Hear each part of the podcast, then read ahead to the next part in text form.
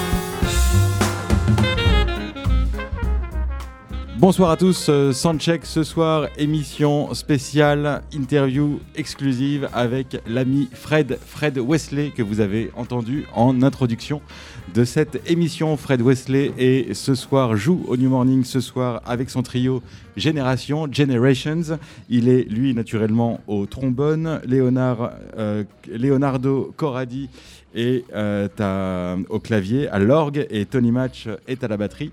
Fred, Fred Wesley, euh, l'inoubliable, l'inusable trombone de James Brown, de Parliament Funkadelic, des GB Horns et de Abraham Inc., cet orchestre klezmer, jazz, funk, hip-hop absolument incroyable. Hi Fred. I also play with Count Basie. And, uh... J'ai aussi joué avec Count Basie, aussi, il y a beaucoup de noms. How are you? How are you? I'm fine. What about Count Basie? Tell me about Count Basie. Dites-moi. I started something. And, uh, that was the best gig I ever had. I always wanted to play with Count Basie. Count Basie, c'était le meilleur concert que j'ai fait. But uh, uh, I finally got a chance to, after James Brown and after Parliament Funkadelic, then I get a job with Count Basie. So I'm kind of out of the loop, you know, for playing uh, jazz music or even swing music, even big band music. But uh, I, I finally got it together in two weeks. Mais au final, weeks, was, ça a bien marché. En deux semaines, je m'étais habitué. I was fine in the band. Et ça allait dans, dans You knew his music very well. I can imagine that when you were a child, you were listening to Basie. Yes, uh, and uh, growing up, I, I continued to listen to him. Least, ouais, en grandissant, j'ai beaucoup écouté. Uh, some, uh, some, some hits that he had, uh, Shiny Stockings, uh, Little Darling, and things like that, you know. So I was, I was in tune with Count Basie, but I hadn't played that music in a long time. J'avais pas joué cette know? musique. J'aimais beaucoup, mais j'en avais pas yeah. encore joué avant d'intégrer le groupe. Was it the first time? I think no, but like that must have been a very big, big band. I can imagine with Count Basie. Oh yeah, yeah. It, it, was a it was a good gig for me. Uh, uh, very like a dream come true, you know. I always wanted to play a, a jazz gig, and that was a legitimate jazz gig, and I had fun on it. Yeah. Uh, you're, you're here tonight to play uh, with Generations. Could you tell me a little more about uh, this uh, band? Est-ce que vous pouvez m'en dire un peu plus sur ce groupe? We call the band Generations because uh, because of Leonardo Corradi. Ça s'appelle Génération 20, euh, grâce à Leonardo Corradi, and he plays, 24 uh, ans. plays organ like Jimmy Smith, but like nobody else ever Smith. played organ, you know.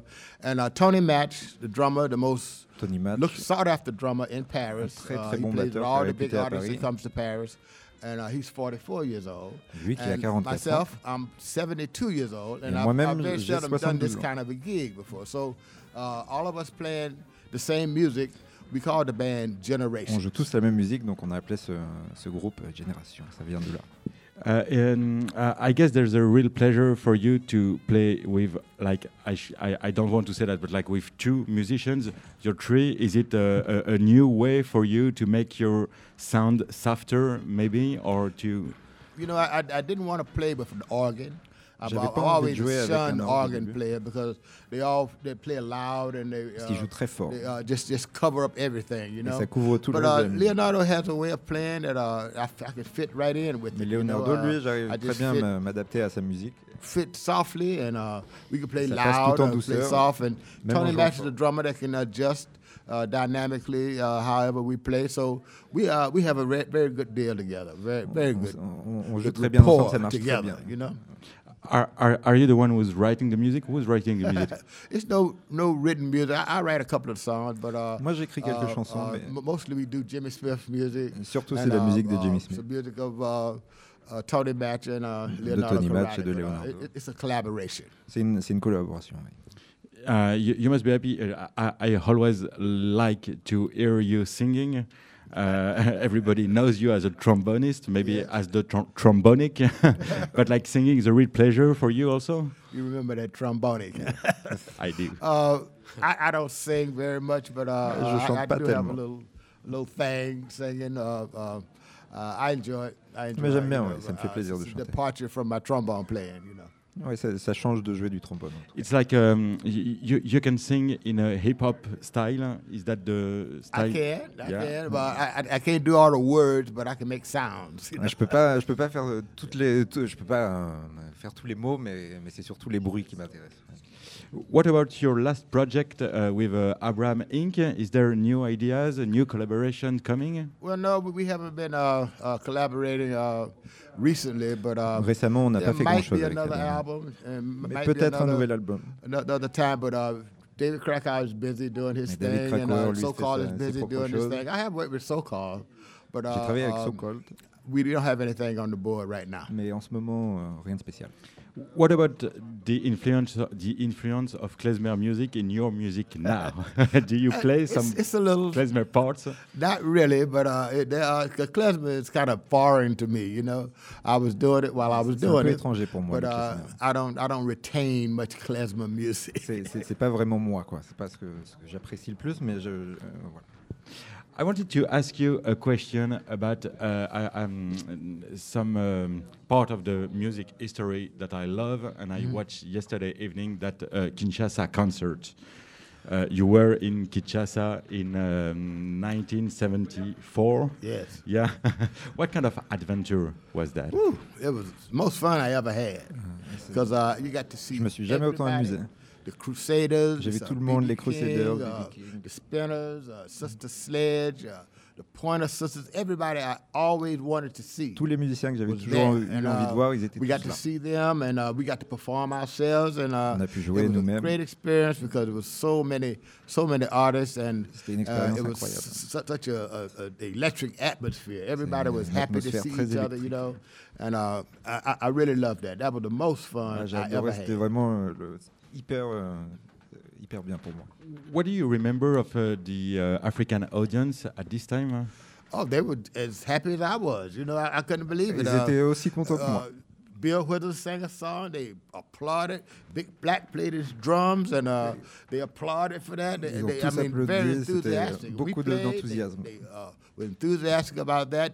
The Pointer Sisters sang. They they loved that. Les Pointer Sisters. Everything that, uh, that, that we threw at them, they ate it up real good. You know, so the African audience was really. Was ah, really le public africain était incroyable. Uh, did you get a chance to see that uh, boxing match uh, between uh, Muhammad no. Ali and George Foreman at this time? I saw it later on non, film. Vu plus tard. But, uh, we had to leave before uh, the, everything was, was was paid for. You know. So uh, we, we would order drinks and sign for it, order food, sign for it. And uh, so somebody looked at the bill and said, this bill is running up too high. You know, send the musicians home. and so we, we went home. The musicians, all the show show people went home. But we saw it on, the, on film, you know. On l'a vu juste seulement à la télé, en fait. uh, would you say that playing with James Brown was a little like a boxing uh, against Muhammad Ali? I don't know. Uh, no, I, I, was learning from James Brown. J'apprenais beaucoup. It, was a learning experience, you know.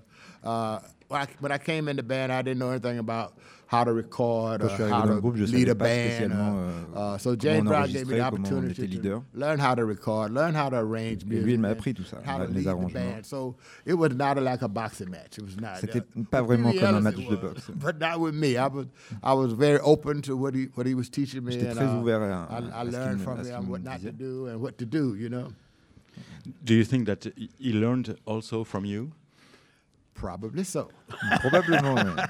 he probably did, you know, but uh, he won't admit it. But he, well, he can't. Il n'admettrait jamais, mais, mais, probablement il a dû apprendre aussi des choses. But I think he did. Do you sometimes dream about James Brown? I was thinking about that question, which is like maybe awkward. I actually dreamed about James Brown last night. Ah, hier soir, I really j'ai rêvé de lui. Ouais. I, I mean, this is true.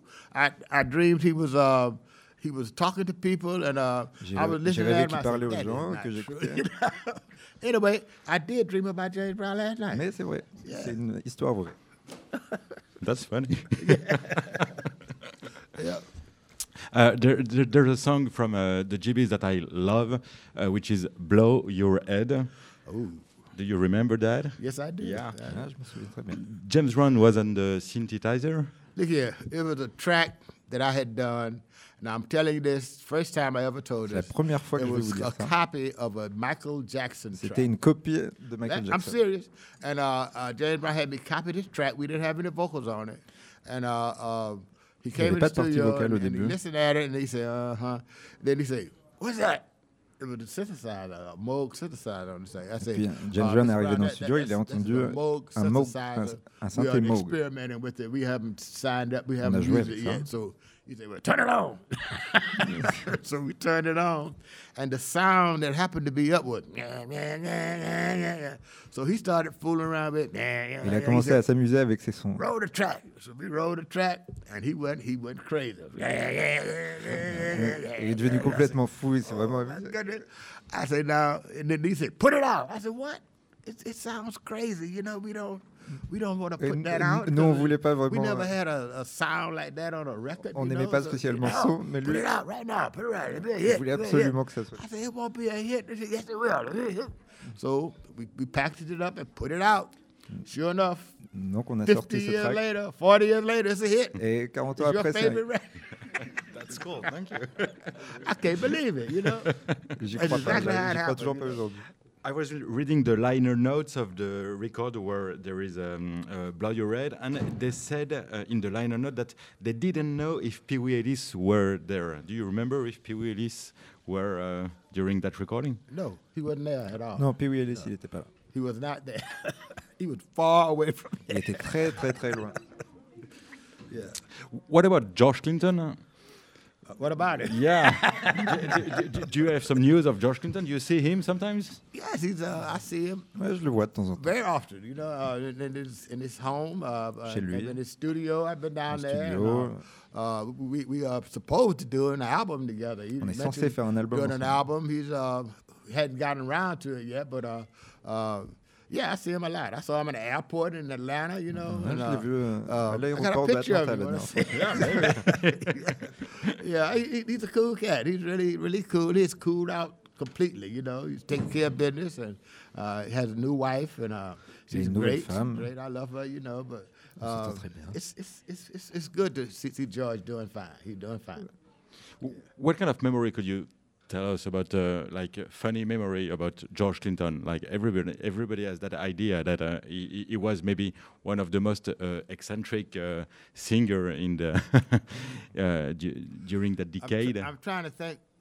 What could I tell? J'essaie de réfléchir à quelque chose d'intéressant, on va vous dire. I couldn't say some things, you know. Uh, he's a he's a great producer. That's one thing. un Like, like I, what I did for him was experiment. I everything was experimental, you know. Uh, and- the same for him. He was experimental with the rhythm. Bootsy was experimental. Bernie Warrior. expérimentait Everybody beaucoup avec les rythmes, experimented, you know, on- we were doing stuff that had never been done before. On a fait des choses qui- qui avaient jamais été faites, tout He would sit there and listen at all of this music and put some in take some out, put some more in. Il écoutait tout, and come up il with a rajoutait des choses, il en enlevait certaines. It'd be a great musical composition. Et au he final, c'était superbe. So that's one thing. He's a genius at mixing stuff together. C'est un génie And, euh, uh, uh, au niveau uh, du mixage et de la That's all I composition. Did you have that feeling uh, sometimes to be in that uh, spaceship with him? no, No. I would never uh, that, that much in this spaceship. you know. but it was fascinating to see it land and uh, see him come out of it. That was C'était fascinant it de, was, uh, de voir le it was vaisseau descendre et fascinating lui to qui see that. you know, yeah. It was a great production. Yeah. Thank you very much, Fred. Thank you. That's a great question. Yeah, okay, thank you. Rest a little and then we'll uh, see you tonight uh, at the New Morning uh, with uh, Generations. Okay. Thank you for answering. See you soon. Right, see you bye soon. bye. Et Bye nous, bye. on enchaîne avec Blow Your Red. Thank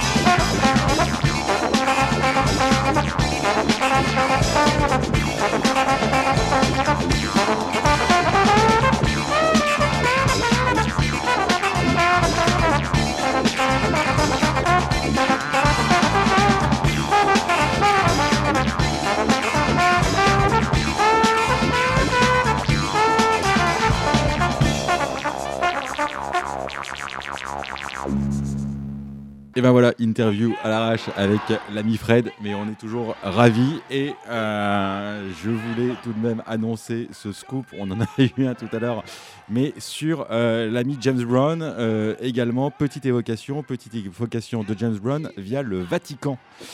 Puisque le Saint-Siège a enfin décidé d'adouber les Blues Brothers et de considérer avec sérieux toute la sainteté de leur mission.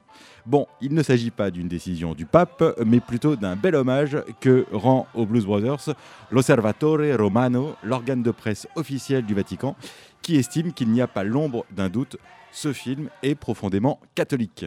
James Brown doit bien se marrer dans l'au-delà et Jean-Paul II peut-être se déhancher sur ses riffs célestes. À quand néanmoins la nomination d'un pape noir Saint James Brown, priez pour nous.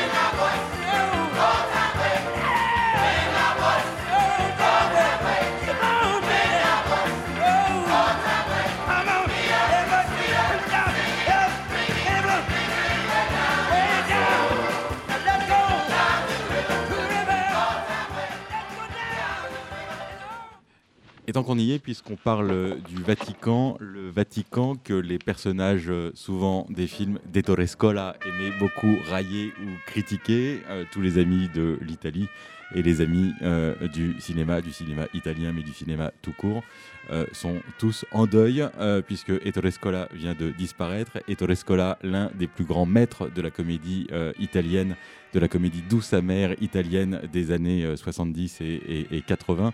Pour ma part, j'ai de très tendres souvenirs et de beaux souvenirs et de forts souvenirs de films tels que euh, Nous nous sommes tant aimés, euh, qui racontait l'histoire de trois copains qui ensemble avaient fait la guerre euh, et se retrouvaient tout désillusionnés par la suite, mais également de La Terrasse, de Une journée particulière avec Marcello Mastroianni en homosexuel italien pourchassé jusqu'au sixième étage dans l'appartement de Sofia Loren par les brigades mussoliniennes et naturellement du bal, ce film, euh, euh, sans parole, mais avec beaucoup de musique, film incroyable qui euh, relate près de 50 ans de musique en France, partant des chansons du Front Populaire et allant jusqu'au disco. On écoute un petit extrait du bal rien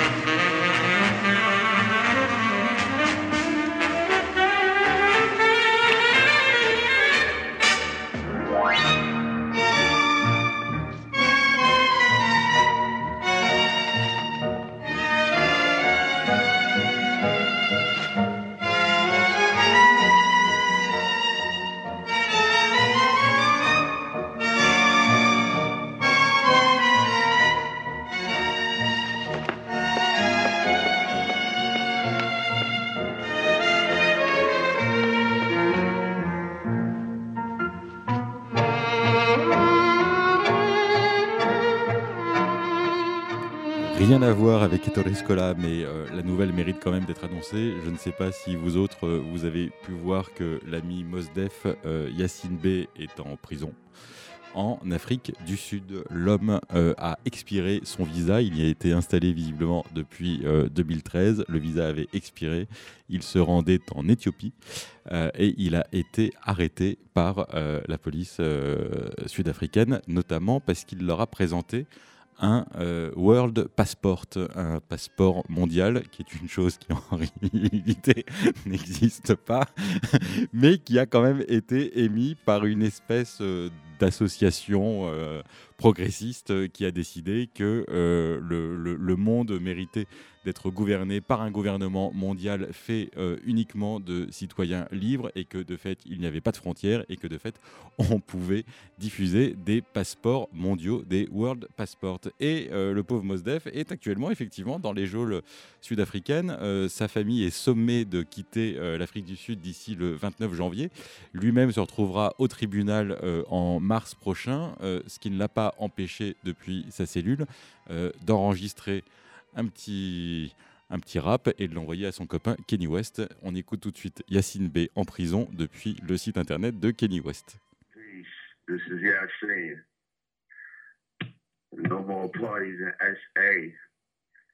Please tell them no more parties in SA. Hey, home says, I don't need to stay.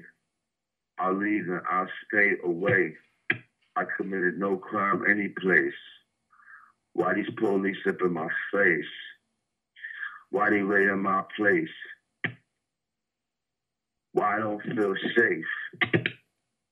This is not an expression of fear.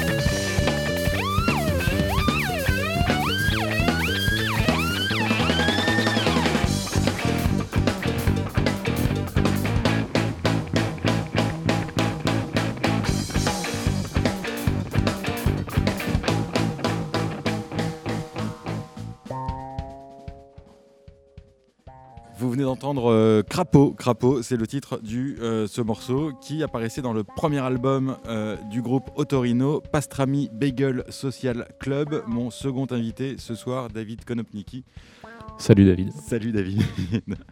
Euh, si j'ai voulu inviter euh, David ce soir, c'est que en fait tout ce que j'ai appris sur Fred Wesley, moi c'est David qui me l'a enseigné. Je peux dire que à l'époque où je, à l'époque où je préparais moi ce, film sur euh, Abraham Inc, le groupe de Fred avec Krakauer et, et So Cold, autant la musique klezmer me coulait très bien dans l'oreille, autant celle de Fred Wesley, moi je ne me rendais pas compte de l'influence considérable qu'avait eu le bonhomme, non seulement sur James Brown, sur toute la scène noire de l'époque, mais sur la musique. Sur la musique mondiale. Là, à côté de toi, tu avais quand même un mec qui a considérablement changé l'histoire de la musique, selon moi. C'est subjectif. Qu'est-ce que on vient d'entendre un peu de funk quand même dans, dans ta guitare, euh, mais euh, y a-t-il des influences euh, Fred Wesley là-dedans, dans ce qu'on a entendu? Grave, grave. Et c'est d'ailleurs un super compliment quand on me dit votre trio il groove.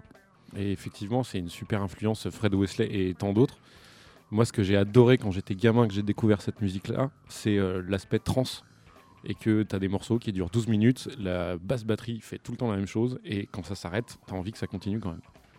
Et c'est ce côté-là que j'adore et que inconsciemment ou consciemment, dans ce groupe, on, en remet un peu. C'est évidemment pas un groupe de funk, très loin de là, mais euh, ce qu'on appelle l'afterbeat, la caisse claire qui te fait danser, euh, la basse qui rend dingue, euh, ça fait partie de nos influences énormes. Euh, c'est pas pour autant qu'avec euh, Otorino, tu, as joué avec des cuivres. Hein. Je crois pas. Ça te, manque, ça te file des envies quand même parfois de te dire euh, pourquoi pas. ça me manque pas parce que j'ai monté Otorino à une époque où j'avais un autre groupe dans lequel il y avait déjà trois cuivres. Donc Otorino, c'était le projet où justement on se retrouve à trois, plus libre. Et effectivement, j'ai eu pas mal de concerts, d'albums, de tournées mémorables avec une section cuivre. C'est excellent. Qu'est-ce que. Hum, D'ailleurs, coucou les copains, je pense qu'il serait bien fou de savoir qu'on était là avec Fred Wesley et pas eux. Qu'est-ce que, hum, euh, parmi les morceaux euh, relatifs à Fred et à James Brown, il y en a un que tu as choisi notamment pour les paroles. Est-ce que tu peux nous en dire un peu plus rapport aux paroles de cette chanson? Ouais, c'est un morceau que j'écoutais énormément quand j'étais ado. Quand j'étais ado, comme tous les ados français, j'étais nul en anglais. J'ai compris les paroles dix ans plus tard. Je pensais que ça avait un sens. Tu vois, tu te dis James Brown, c'est un mec qui fait des textes Black Power et tout. Et non, les paroles, c'est Papa's got a brand new bag. Donc, mon papa a un nouveau sac. Je trouvais ça euh, philosophiquement énorme. C'est pour ça que je te l'ai choisi. Il y, a une métaphore derrière, tu crois J'ai pas cherché, hein. moi j'écoute la basse dans ce morceau.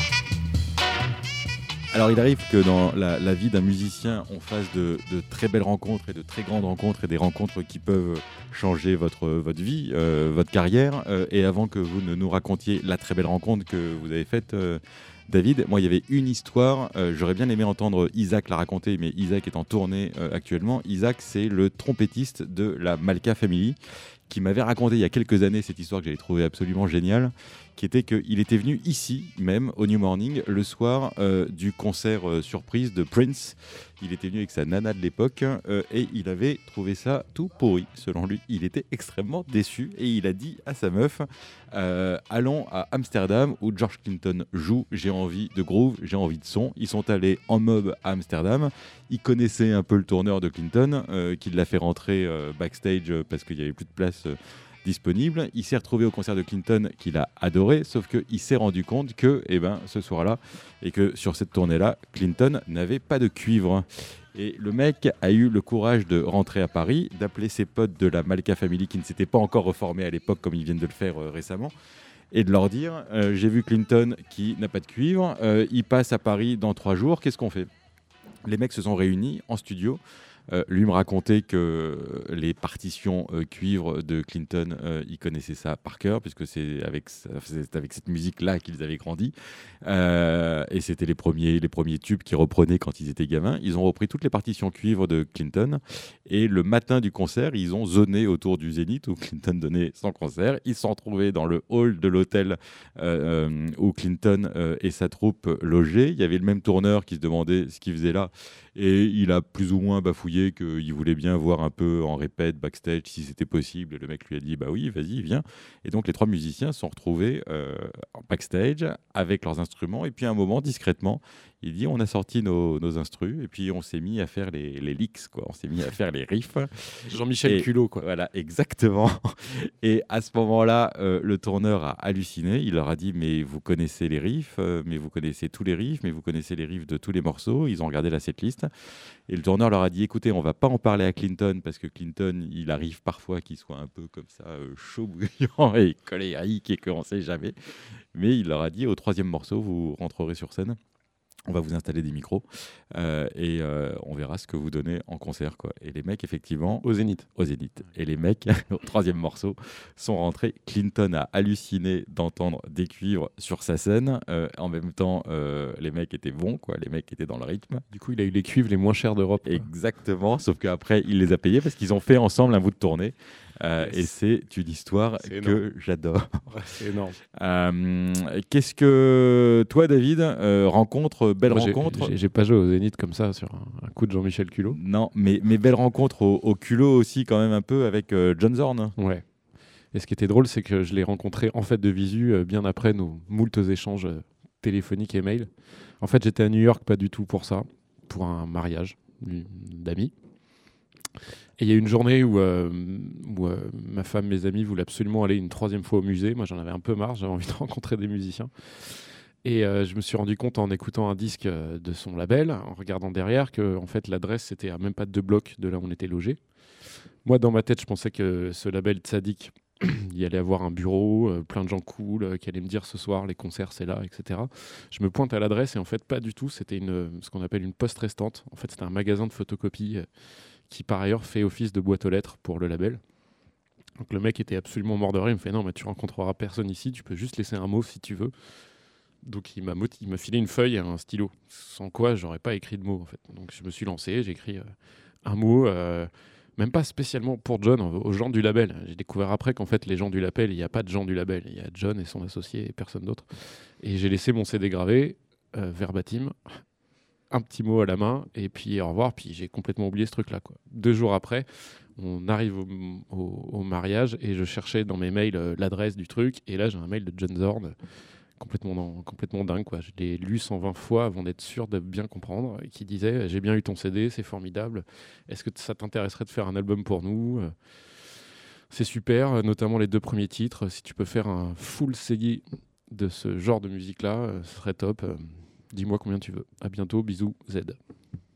Voilà. Et c'est ainsi que vous avez entamé, entamé la collaboration. De, vous en êtes à deux disques ensemble, c'est ça Il y a deux disques parus. On travaille sur le troisième actuellement.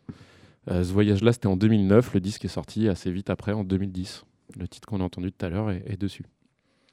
Et donc là, ce qui était drôle, c'est que je lui dis Bon, je reviens à New York dans trois jours, est-ce qu'on peut se rencontrer, en parler et tout? Il me dit Pas du tout, je suis à Paris en tournée. Donc, passe voir mon label manager, comme il dit, et euh, il va t'arranger ça. Et puis à partir de là, je l'ai rencontré vraiment de visu euh, que six mois plus tard. Mais pendant six mois, on a échangé plein, plein, plein de mails pour parler artistique, de l'album, comment on fait, comment on bosse, etc.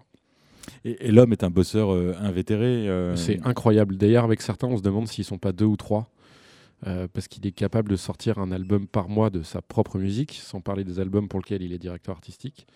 Il gère son label, il gère un club à New York qui s'appelle The Stone, euh, et ces compositions ne sont pas des trucs que tu écris sur un coin de table en 5 minutes. quoi. C'est hyper réfléchi, pensé, joué.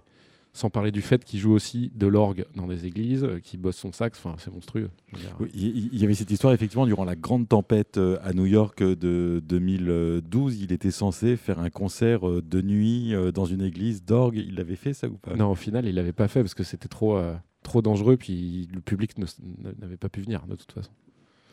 Euh, qu'est-ce que le, prochain album, c'est un peu, c'est un peu une exclue. Euh, c'est quelque chose qui. Je peux te l'annoncer en premier pour toi.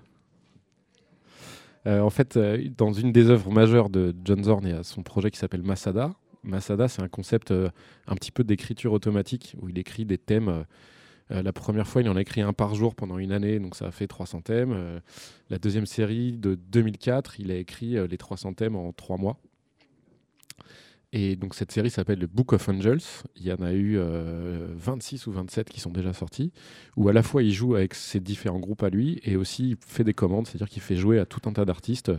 Il leur donne 10 thèmes, une consigne artistique, et démerdez-vous.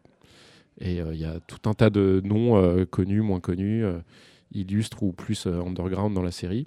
Et l'honneur énorme qu'il nous fait, c'est qu'on en prépare un qui devrait sortir, si tout se passe bien cet été. On rentre en studio dans un mois voilà, au bout d'un échange de quasiment trois ans euh, d'histoire artistique. Euh, euh, c'est le, premier, c'est le premier volume de Book of Angels par un groupe français? Je crois. Je crois qu'on serait les premiers Frenchies à faire un Book of Angels. Ouais. On va écouter un titre, Accusaton. Accusaton. Alors en fait, Book of Angels, comme son nom l'indique, les 300 thèmes sont des noms d'anges. Donc Accusaton est un ange. Euh, l'ange de quoi, tu te souviens? Je crois que c'est l'ange, un des anges du trône. Il faudra que je vérifie. Il y en a un autre qu'on joue, je sais que c'est l'ange de la confusion, et quand on entend le thème confus, tout est logique. Euh, voilà, celui-là, on l'a joué en live. Ça fait partie des 2-3 qu'on joue déjà en live depuis euh, un an ou deux. En attendant qu'il nous donne les 7 autres qu'il nous a donné là, il n'y a même pas 3 mois. Tu vois. Donc celui-là, on l'a joué. C'est une version live qui date d'avril, je crois. On écoute Accusaton, Otorino, David Konopnicki à la guitare. Thank you.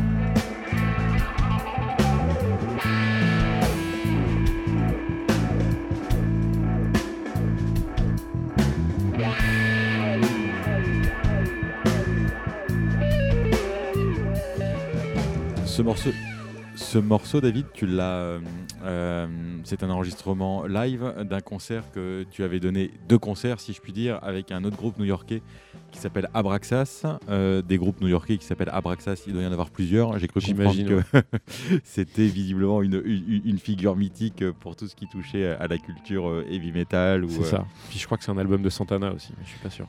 Si, effectivement, en effet, ça je me souviens. Et, et euh, il valide en régie. Et, et, et le fait d'avoir été produit par euh, Tzadik, d'avoir été produit par euh, John Zorn, euh, ça a généré pour toi beaucoup de rencontres, notamment avec ce groupe dans lequel on trouve Shanir Blumenkrantz, qui est un bassiste avec lequel. qui est le bassiste de Zorn dans plusieurs projets, notamment le fameux Aleph Trio, dont je suis fan, complètement dingue. Il fait de la contrebasse dans le Aleph Trio. Il joue aussi avec ce percussionniste de génie, là, Ciro Batista. Enfin voilà, Shanir joue avec plein de gens et en fait Abraxas c'est un groupe qu'il a monté justement pour faire un de ses Book of Angel. La particularité c'est que là il joue pas de la basse, il joue du gimbri mais qui joue euh, sur un ampli basse avec un son de basse électrique. Et donc ils ont voulu faire un, album, euh, la commande en tout cas de Zorn c'était de faire un album tribal rock hyper énervé. Et le groupe avait pas spécialement de nom en fait. Abraxas, en fait c'est le livre des anges. Chaque chaque euh, titre est un ange et le nom de l'album est le nom d'un diable. Et sur cet album-là, le diable, c'est Abraxas. Et comme le projet a cartonné, ils ont gardé Abraxas comme nom de groupe. Je pense que ça vient de là, en fait.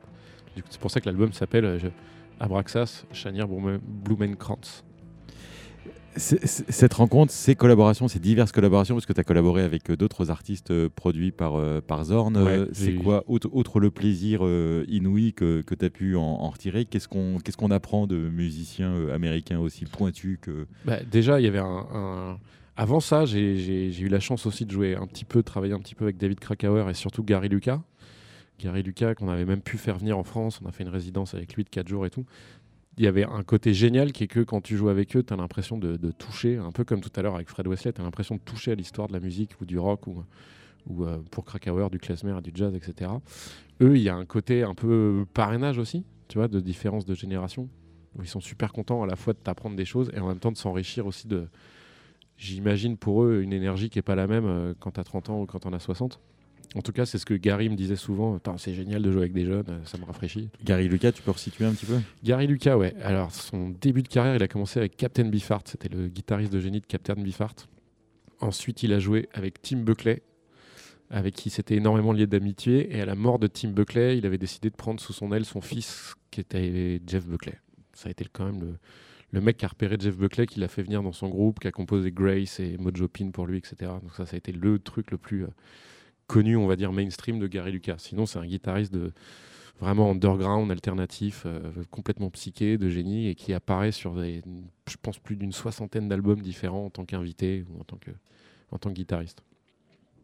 Et donc, euh, grâce à Tzadik, parce qu'il a aussi fait des disques euh, pour Zorn, on s'est rencontrés un peu par hasard à New York. Il est venu à un de mes concerts en me disant je suis désolé, je dois repartir. Je pense qu'il avait une date avec une nana et que nous on jouait plus tard que prévu. Donc bref, il vient au concert mais il reste pas. Il me laisse des disques, son numéro, il me fait et il me dit ouais j'ai écouté ton truc, c'est hyper bien. Euh, qu'est-ce que tu fais demain? Viens on buff. je me suis retrouvé à aller chez Gary Lucas euh, faire deux guitares. Je sais pas si tu imagines quoi. Moi c'est un peu comme Fred Wesley mec. Pour moi c'est des gens que j'ai hyper écouté quand j'étais ado. Puis là tu te retrouves chez lui avec une guitare il me fait bon allez vas-y on fait un blues. Et voilà quoi. T'as le cœur qui fait de la techno quoi. Et, euh, et avec David Krakauer hein Et avec David Krakauer, c'est un mec qui s'appelle David Unger qui me l'a présenté. Euh, c'était aussi un côté clin d'œil, hommage, passage de relais. C'est-à-dire qu'il y a énormément de musique klezmer, en tout cas d'influence klezmer dans ce qu'on fait.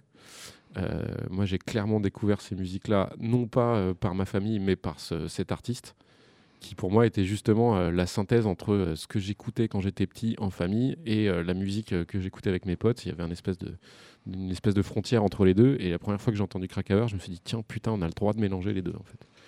Et du coup, le fait qu'il apprécie ce que je fais et qu'il soit OK pour, pour venir jouer sur notre album, ça a été voilà, une espèce de. La, la, boucle est bouclée, quoi. La boucle est bouclée, un honneur. Et puis c'était génial, passer une journée avec lui en studio. Puisqu'on parle de synthèse, on va essayer de faire la, grande synthèse, euh, et puis on parlera vite fait de votre actu, de ton actu après. Euh, la grande synthèse de David Krakauer, de Fred Wesley et de cette musique qui t'a inspiré avec le morceau Tweet Tweet qui inaugurait l'album d'Abraham Inc. Fred Wesley, David Krakauer, So Cold et Tutti Quanti.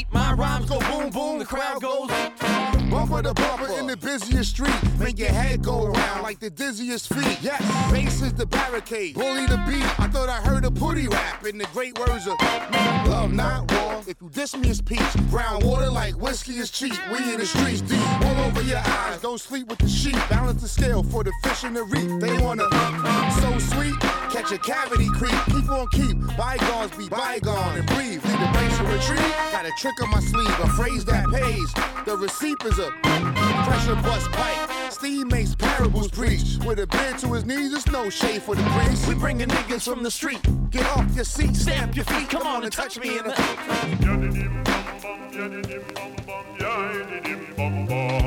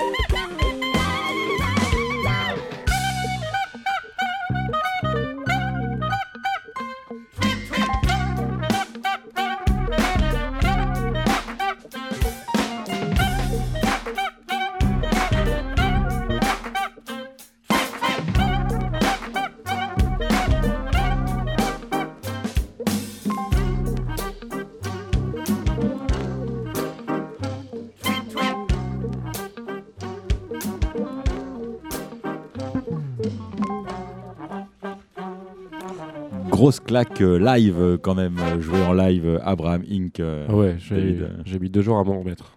Et je les ai vus trois fois, et du coup, ça fait beaucoup de jours. Qu'est-ce que quoi, euh, Otorino, l'actu, donc l'album. Si tout se passe bien, l'album sort en juillet. Avant ça, le, duo, alors que j'ai pas peut-être bien précisé tout à l'heure, le duo à double groupe qu'on a fait avec Abraxas, qu'on a créé à Massy l'année dernière, revient fin mai, début juin. Si tout se passe bien, on va peut-être faire une date à Saint-Germain-en-Laye, une date à Paris, et peut-être une deuxième date à Paris, si tout se passe bien. Donc l'idée, c'est deux groupes en un, deux batteries, Guibri, basse, trois guitares, à fond. Et l'album de Torino va s'appeler J'attends le retour de John, c'est lui qui choisit. Je sais pas, il faut qu'il nous trouve un nom de diable. On a les 10 anges et le nom de l'album, ce sera un diable. Ce sera quel volume du Book of Angels, tu te souviens je, euh, je crois que c'est 29. Book of Angels numéro 29, par Otorino. C'est ça. Eh ben, on est super impatient. Merci. Moi aussi. Merci beaucoup, David. David, on enchaîne avec la chronique de Romain, le pote de lycée qu'on aurait tous aimé avoir, qui nous parle ce soir de musique soul.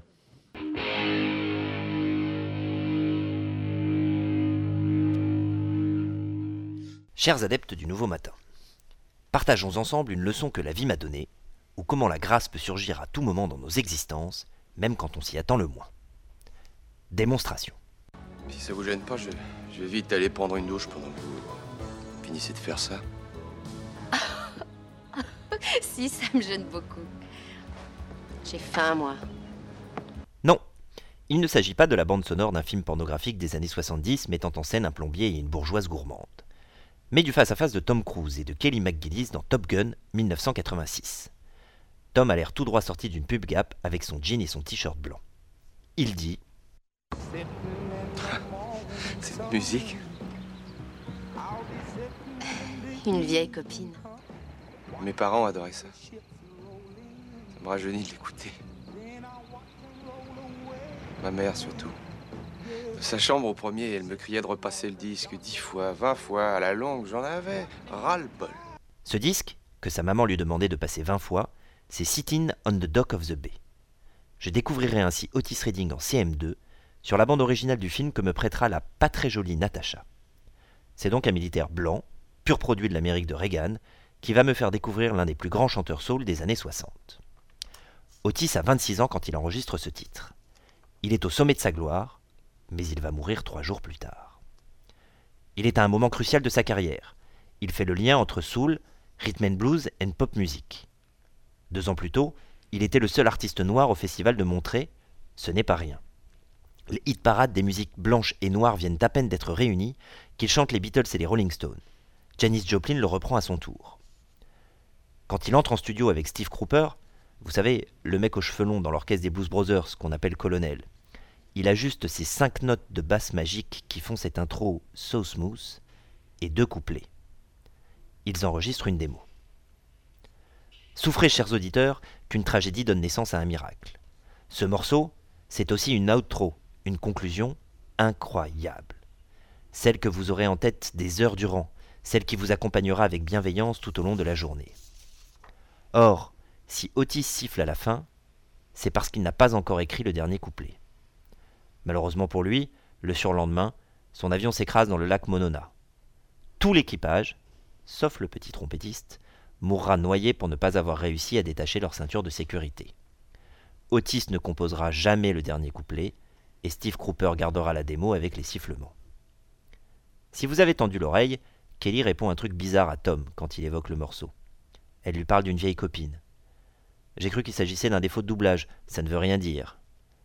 Et pourtant, cette chanson pourrait être une douce définition de la mélancolie. Un homme, assis sur un quai, qui regarde passer les bateaux du matin au soir. Au fait, vous vous demandiez si Tom Cruise allait conclure Où allez-vous? Prendre une douche. Au revoir. C'était sympa chez vous.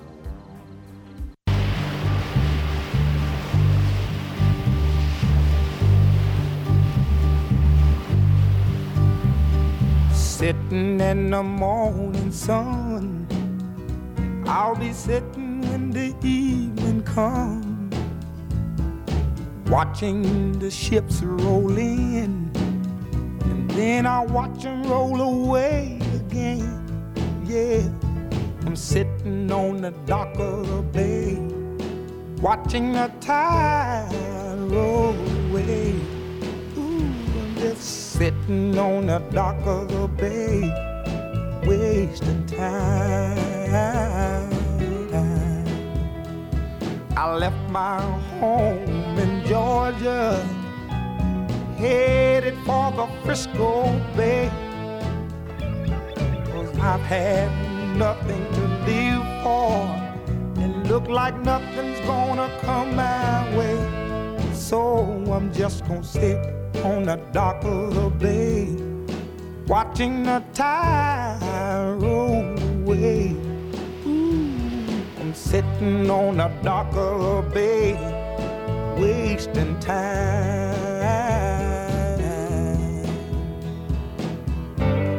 Look like nothing's gonna change. Everything still remains the same. I can't do what ten people tell me to do. So I guess I'll remain the same. Listen, sitting here resting my bones. And this loneliness won't leave me alone. Listen, 2,000 miles I roam just to make this dock my home. Now I'm just gonna sit at the dock of a bay, watching the tide roll away. Ooh, I'm sitting on the dock of a bay, wasting time.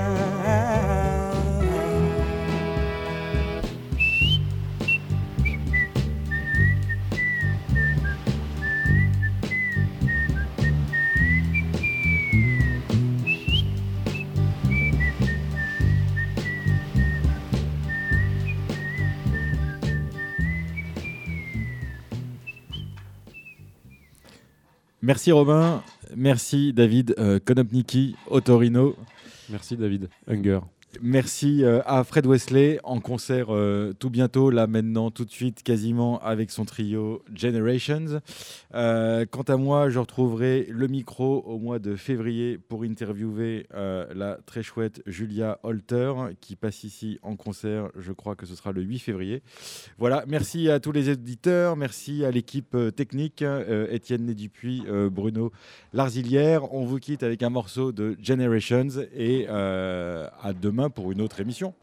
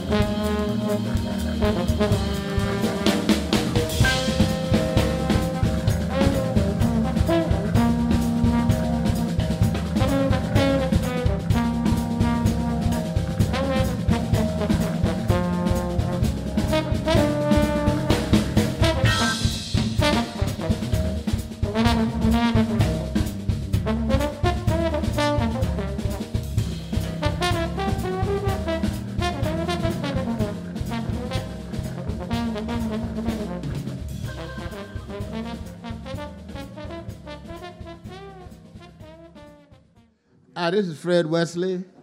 You're listening to Radio New Morning. I guess you knew that, you know.